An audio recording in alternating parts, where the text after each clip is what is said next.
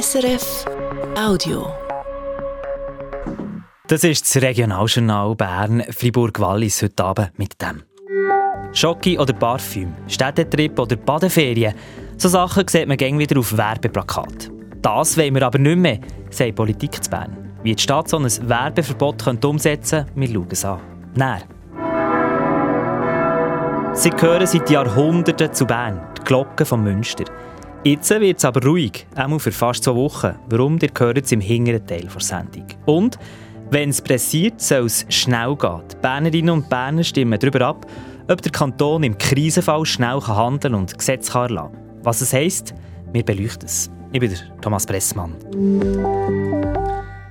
Zuerst zum Kurzfutter, was das Neue von der Region angeht. Heute. Das Berner Kantonsparlament debattiert in der Junisession nochmal über das neue Regionalgefängnis Zwitzwil im Seeland. Christine Wittmer.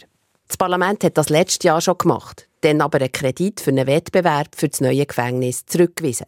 Die Regierung müsse noch Abklärungen machen dazu, wie viele Haftplätze es wirklich brauche, wie viele Arbeitsplätze für die Häftlinge und wie viel der Betrieb vom neuen Gefängnis koste, hat es dann geheissen.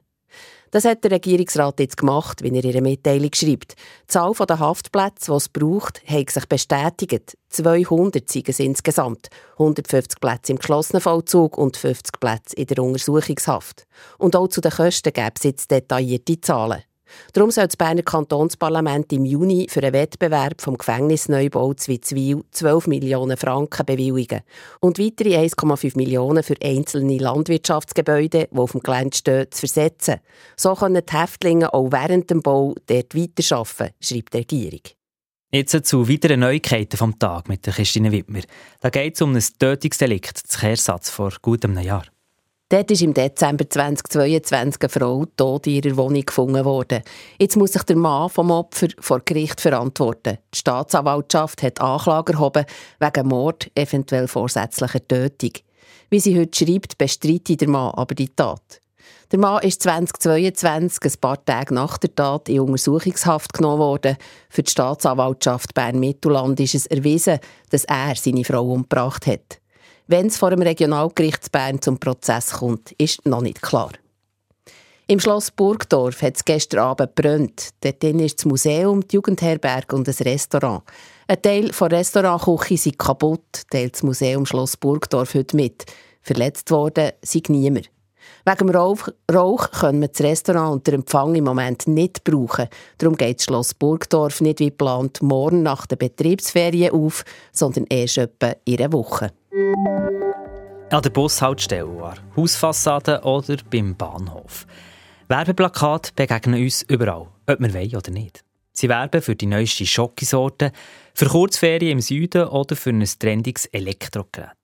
Solche Werbung braucht es nicht mehr, findet die Mehrheit vom Berner Stadtparlament. Es hat vor kurzem ein Verbot von kommerzieller Werbung beschlossen. Werbung in Stadt, wie sieht es denn wirklich aus? Leonie Marti ist mit zwei Mitgliedern vom Stadtparlament schauen. Es ist Vormittagszeit beim Berner Bahnhof. Jelena Filipovic zeigt auf den Bahnhofplatz und sagt, also eigentlich überall, wo die Leute im Moment gerade am Anstehen sind, für aufs, äh, aufs Tram warten oder auf den Bus warten, findet man einen Wildwuchs an Werbeplakaten und es ist also wirklich kein Bijou von Bern. Die grüne Stadträtin hat darum eine Motion für ein Werbeverbot eingereicht und damit Erfolg gehabt. Das Stadtparlament hat die Vorlage knapp angenommen. Der Bahnhofplatz ist nicht der einzige Ort mit einem Wildwuchs an Werbeplakat, findet Jelena Filipovic. Und darum laufen wir weiter am Bahnhof entlang Richtung Schützenmatt. Wir stehen gerade ähm, am Bollwerk.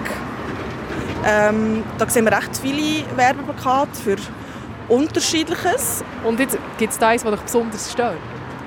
Also sicher natürlich alle Werbung, die ähm, den Konsum von irgendwelchen klimaschädlichen Produkten fördert, wie zum Beispiel die Werbung äh, für Flugreisen, die wir jetzt gerade sehen, oder eben auch der Konsum von tierischen Produkten, äh, die wir sehen.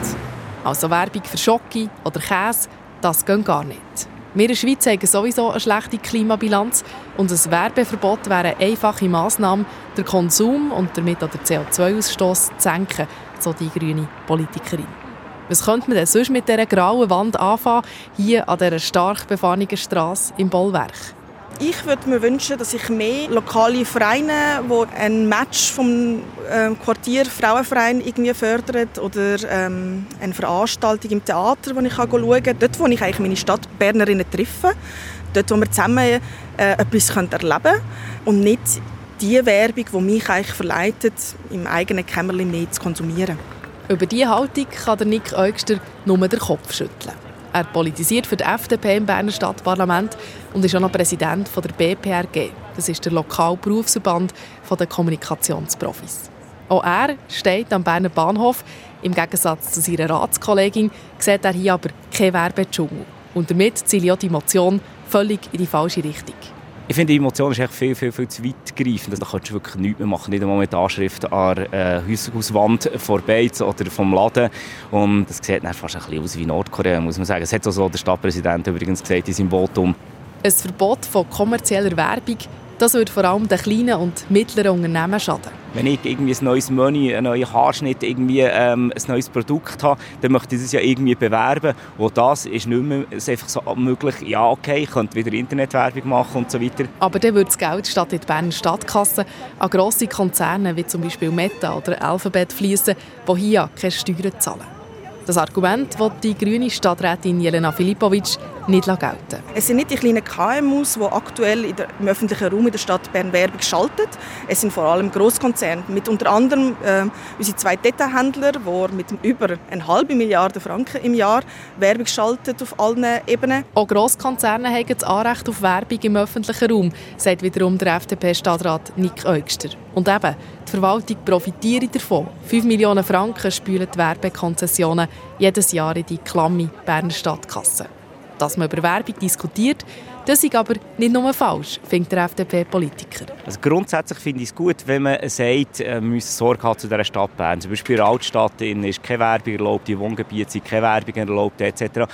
Aber es muss Gebiete geben, wo man kann, wenn man halt ein Geschäft hat, wenn man irgendeinen Laden hat, ein Restaurant hat etc. Und man kann Werbung machen für das. Und darum geht ein absolutes Werbeverbot viel zu weit. Der Bau liegt jetzt bei der Berner Stadtregierung. Sie muss einen Vorschlag ausschaffen, wie man das Werbeverbot im öffentlichen Raum umsetzen könnte. Eine Stadt, die dort schon viel weiter ist, ist Grenoble. Die französische Alpenstadt hat 2015 alle Werbeplakate aus der Stadt verbannt. Darum gilt die Stadt bei den Befürworterinnen und Befürwortern von einem Werbeverbot häufig als Vorbild. Wie setzt Grenoble das Verbot um und was hat sich seither in der Stadt verändert? Leonie Marti hat nachgefragt. Gut drei Stunden geht die Fahrt mit dem Auto von Bern auf Grenoble. Noch etwas länger geht es mit dem Zug. 160.000 Einwohnerinnen und Einwohner wohnen in der Stadt südlich von Lyon, also rund 30.000 mehr als in der Stadt Bern. Seit 2020 sitzt der Gilles Namur in der Stadtregierung von Grenoble und ist dort verantwortlich für den Aussenraum. Auskunft geben am Schweizer Radio, das macht der französische Politiker gerne.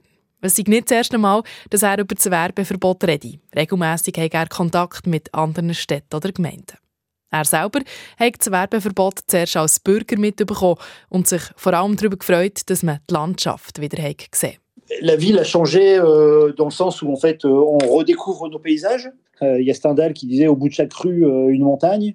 Euh, sauf que là, euh, au bout de chaque rue, il y avait un, à l'entrée de chaque rue, il y avait un panneau qui, qui, qui empêchait de, de voir ce paysage. Schon der französische Schriftsteller Stendhal hat über seine Geburtsstadt Grenoble gesagt, am Ende von jeder Straße ein Berg.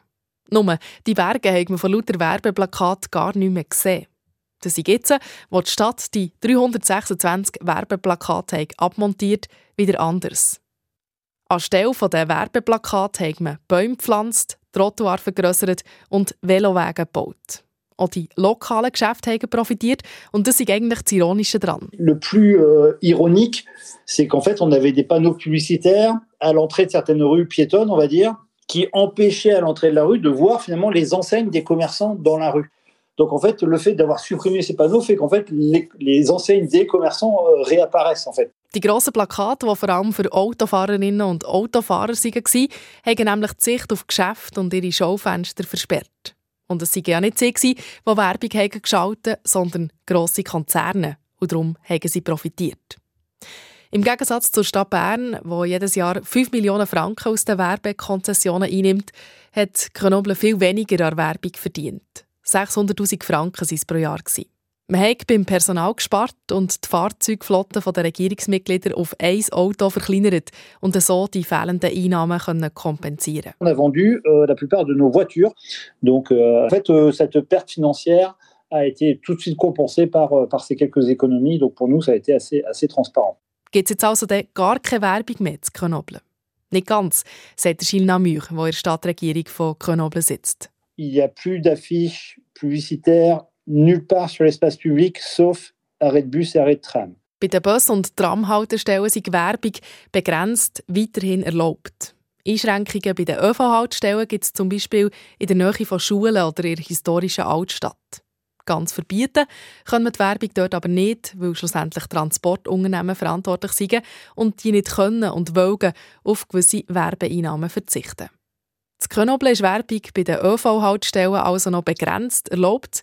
Im öffentlichen Raum ist sie ganz verboten und im privaten Raum, also zum Beispiel auf Firmengelände, dort hat Grenoble jetzt auch noch Regeln eingeführt. Seit 2023 gilt nämlich auf 90 Prozent der Privatgrundstücke ohne ein Werbeverbot. Ein totales Verbot wäre rechtlich nicht möglich gewesen, aber wir haben jetzt dort strenge Vorschriften. Gerade für Alkohol- oder Dösselwerbung in der Nähe von Schulen. Das gilt ja für das Fernsehen, sagt der Politiker Gilles Namur. Même à la télévision euh, française, la loi interdisait, ou en tout cas limitait de manière assez importante, la publicité pendant les émissions qui sont dédiées à la jeunesse. Mais euh, dès qu'ils sortaient dans la rue, boum, en allant sur le chemin de l'école, ils tombaient euh, sur plein de panneaux publicitaires. Wenn eine Jugendsendung am Fernsehen läuft in Frankreich, dann ist zum Beispiel Alkoholwerbung verboten. Und dann kann es doch nicht sein, dass in der Nähe von Schulen auf einem Privatgrundstück Werbung für Alkohol gemacht wurde. Darum hat man auf die Verschärfung gepocht. Und dann hat der Politiker aus Grenoble auch noch einen Rat für Städte wie Bern, die an einem Werbeverbot studieren.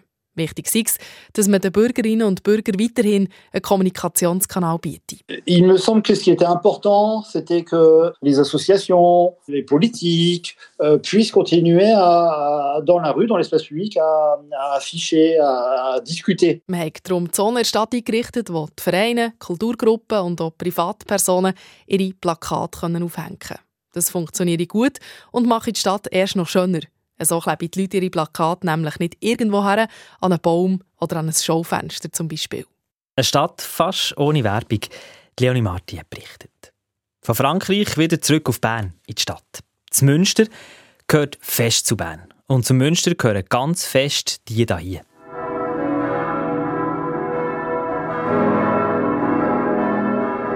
Die Glocken vom Berner Münster. Sie läuten Tag ein, Tag aus, mal länger, mal kürzer, besonders so an den Festtagen, Ostern, Weihnachten, Silvester. Nur, jetzt hört man sie nicht mehr. Für knapp zwei Wochen geben sie ab Montag keinen einzigen Ton mehr von sich. Weil die elektrischen Anlagen und Motoren, die die Glocken antreiben, werden saniert und zum Teil ersetzt. Und zwar, weil man Angst hat, dass wegen diesen Stromsachen das Münster könnte brennen 2019 hat ja das Paris Notre Dame brennt. Und da zieht man jetzt das Band die Lehre daraus, erklärt Danette Löffel, die Münsterbaumeisterin. Das hat natürlich dazu geführt, dass man in verschiedenen Kapitalen, so in Bern, die Elektroanlagen speziell geprüft hat. Und da ist man auch zu den Glockenstuben natürlich gegangen und hat gesehen, dass die Glockenmotoren total veraltet sind. Die sind von 1944. Die ganzen Verkabelungen sind auch von denen. Und dort ist natürlich sehr viel Staub drin.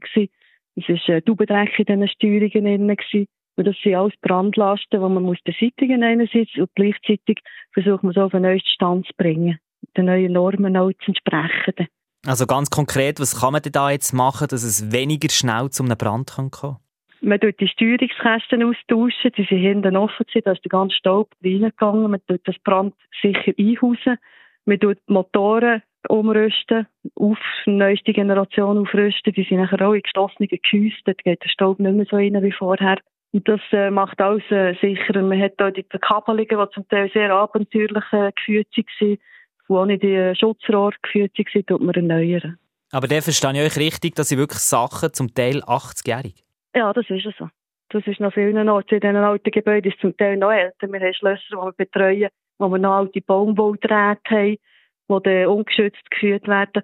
Und das ist auch Brandlasten, wo man muss schauen muss. Zum Teil kann man es lassen, zum Teil muss man reagieren. Also wenn man sich vorstellt, 80-jährige Geräte, die die ganze Zeit laufen, ja, das äh, schon nach einer gewissen Brandgefahr. Ja, das ist so. Wir hatten auch schon einen Brand in Münster. Das war 2008. Da hat der Motor von der äh, Münsterheizung gebrannt. Das war etwa ähnlich alt, noch ein bisschen älter. Und das hat man zum Glück schnell entdeckt. Hat auch dort nachher die Motoren und die ganzen Verkabelungen austauscht. Und man tut sukzessive, schauen wir das an, oder je nach Priorität. Jetzt ist man bei den Glockenstuben sowieso gerade dran, Sanierungsmaßnahmen zu ergreifen. Dann tut man das auch ergänzen. Wie ist es denn, wird der jetzt mit dieser Sanierung wirklich der Münsterturm, die Glocke, wird das alles sicherer? Natürlich wird das sicherer. Totale Sicherheit gibt es nicht. Ähm, man hat ganz, ähm, nach dem Brand von Notre Dame de Paris hat man mal gesagt, in Bern könne das nicht passieren, das ist alles sicher. Das würde ich nicht unterschreiben, es kann überall passieren, dass es irgendwann einen Unfall gibt, dass irgendetwas hat, äh, ja, Foto von Motten nehmen. Wir versuchen einfach das Minimum oder das Maximum zu machen, damit es sicherer wird mit einem äh, minimalen Aufwand. Wir können ja nicht das ganze Münster neu bauen oder neu aufrüsten auf Neubaunormen. Das geht nicht, aber wir versuchen das Maximum zu machen, dass wir äh, die Gefahren reduzieren können. In Bern wird jetzt äh, der Antrieb der Glocken saniert. Die läuten zwei Wochen lang nicht mehr. Wie ist denn das näher? Geht es dann wieder los? Tönen es dann auch anders? Tönen dann die Glocken noch anders? Vielleicht sogar besser? Ja, sicher werden die noch viel besser klingen. Schon? Wir wissen es nicht. Wir hoffen natürlich, es ist ja eine sehr äh, ein neuartiger Motor, der eingesetzt wird. Das ist entwickelt worden von der Hochschule Luzern mit der Uni Bochum zusammen, mit der ausführenden Firma zusammen. Schweizer Präzision und scheinbar, habe ich mir sagen, sei das sehr weniger temperaturanfällig. Der äh, Winkel, wo der Klöppel auf die Glocke schlägt, sei stabiler. Wir rechnen schon damit, dass das besser wird. Auch. Noch schöner sagt Danet Löffel, die Münsterbaumeisterin zu Bern zum Berner Glockengelüt mit den neuen Glocken, wo jetzt der Antrieb und die Motoren neu gemacht werden. Wenn es eine Krise gibt, pressiert sie je nachdem. Darum soll im Kanton Bern ein Gesetz sofort gelten, wenn es muss sein. Das wollen das Kantonsparlament und die Regierung. Der Hintergrund ist die Corona-Pandemie. Nur, für das so eine dringliche Gesetzgebung überhaupt möglich ist, muss die Verfassung geändert werden. Über die Änderung stimmen die Bernerinnen und Berner am 3. März ab. Christine Wittmer berichtet. In anderen Kantonen und auf Bundesebene gibt es schon die dringliche Gesetzgebung. Jetzt soll also auch der Kanton Bern das machen Ein Gesetz sofort erlassen, ohne eine Volksabstimmung. Und auch ohne zu warten, ob dagegen das Referendum ergriffen wird. Dominik Bühler, Grossrätin der Grünen, ist Vizepräsidentin vom Berner Kantonsparlament. Sie sagt, das Parlament habe Lehren aus der Corona-Pandemie gezogen. Wir haben gesehen, dass wir in solchen Situationen wirklich müssen handlungsfähig sein und die nötigen Rechtsgrundlagen müssen können schaffen. Also ich kann jetzt hier ein Beispiel nennen. Wir haben beispielsweise gesehen, dass es fast unmöglich war, die Rechtsgrundlage zu schaffen, damit Grossrätinnen und Grossräte von Externen können abstimmen Und das ist natürlich sehr wichtig, damit wir agil sein im Grossen Rat und eben die Handlungsfähigkeit auch gewährt ist. Darum soll das Gesetz sofort in Kraft treten, wenn das Kantonsparlament das verabschiedet hat. Das ist ein Unterschied zum jetzigen Ablauf, wo man zuerst eine Referendumsfrist muss abwarten und eben so eine zeitliche Verzögerung hat. Sagt Dominik Bühler. Die Referendumsfrist geht drei Monate. Bis dann kann, wenn 10.000 Unterschriften gegen ein Gesetz zusammenkommen, eine Volksabstimmung erzwungen werden. Das ist zu lang ihre Krisensituation, finden Regierung und Kantonsparlament und wollen darum die dringliche Gesetzgebung einführen. Im Kantonsparlament ist die Vorlage einstimmig angenommen worden. Es hat auch keine Enthaltungen gegeben bei der Abstimmung. Also man muss sagen, es war unbestritten im Grossen Rat, weil wir hohe Hürden eingebaut haben. Das ist sehr bewusst gemacht worden, dass es dringliches Gesetz oder etwas, das wir als dringlich erachten, nicht einfach nice to have ist, sondern dass es wirklich Gesetze sind, die wir brauchen. Also was eben pressiert mit der Einführung eines Gesetzes. Die Hürden, die Dominik Bühler, Grossratsvizepräsidentin der Vorret, sind einerseits, dass zwei Drittel der Grossrätinnen und Grossräte so einem dringlichen Gesetz müssen zustimmen müssen. Das sind 107 von 160 Mitgliedern. Nur dann tritt das Gesetz sofort in Kraft. Und die zweite Hürde ist, dass das Gesetz spätestens nach sechs Monaten gleich noch vor das Volk muss. Sagt das Nein, dann wird es wieder außer Kraft gesetzt.